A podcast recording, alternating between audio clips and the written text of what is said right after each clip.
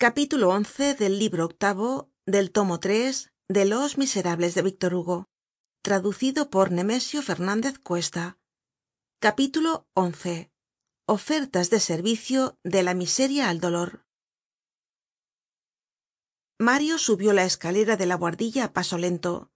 Cuando iba á entrar en su celda vio detrás de sí á la jondrette mayor que le seguia aquella muchacha le era odiosa á la vista ella era quien tenia sus cinco francos. Era ya demasiado tarde para reclamárselos. El cabriolé no estaba ya allí y el coche del señor blanco iba muy lejos.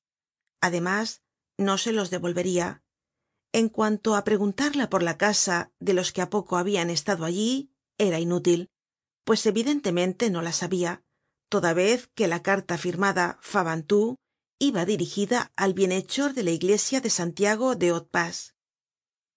mario entró en su cuarto y empujó la puerta tras de sí. No se cerraba y volviéndose vio una mano que mantenia la puerta entreabierta. Qué hay preguntó. Quién está ahí era la jondrette sois vos replicó mario con dureza. Otra vez vos qué me quereis ella parecia pensativa y no le miraba. No tenia la seguridad de aquella mañana no habia entrado y se mantenia en la sombra del corredor donde mario la veia por entre la puerta entreabierta. Contestais ó no dijo mario.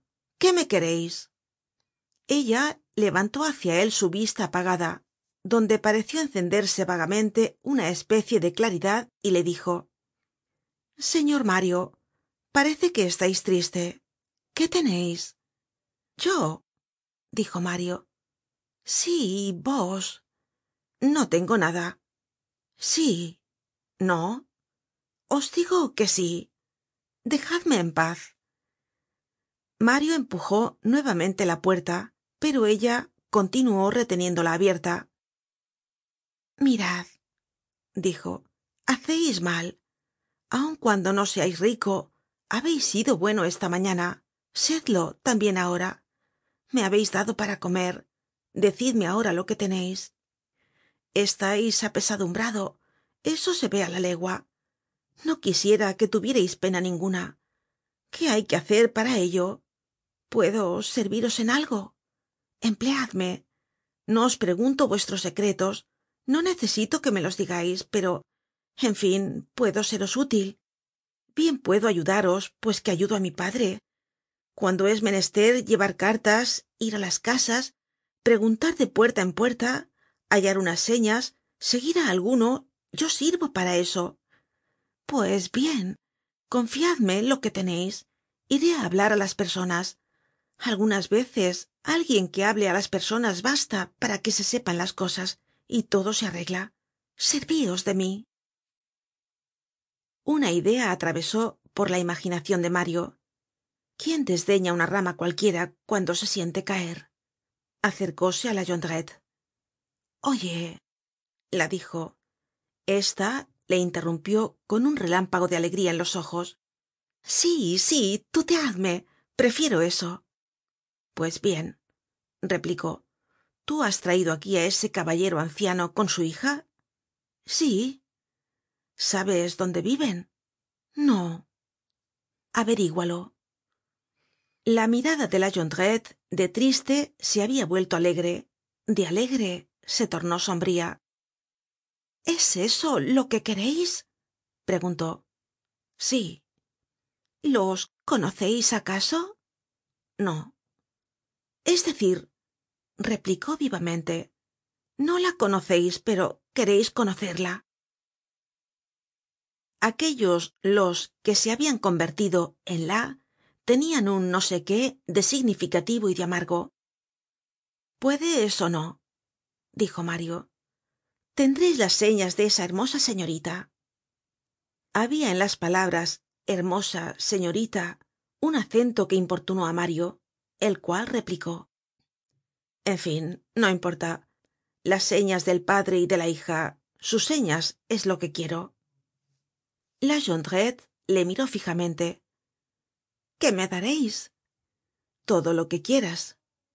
Todo lo que yo quiera sí. Tendreis esas señas. Bajó la cabeza. Luego con un movimiento brusco tiró de la puerta que se cerró.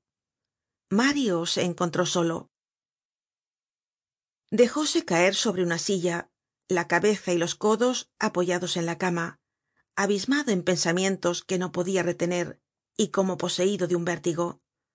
Todo lo que habia pasado desde la mañana la aparicion del ángel su desaparicion lo que aquella muchacha acababa de decirle un vislumbre de esperanza flotando en una inmensa desesperacion todo esto llenaba confusamente su cerebro.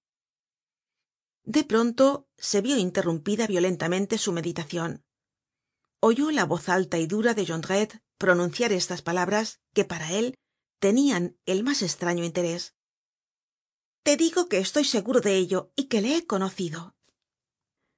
De quién hablaba jondrette a quién habia conocido al señor blanco al padre de su ursula acaso jondrette le conocia iba mario á tener de aquel modo brusco é inesperado todas las noticias sin las cuales su vida era oscura para él mismo iba á saber por fin á quién amaba quién era aquella jóven quién era su padre estaba á punto de iluminarse la espesa sombra que les cubria iba á romperse el velo ah cielos saltó mas bien que subió sobre la cómoda y volvió á su puesto cerca del pequeño agujero del tabique.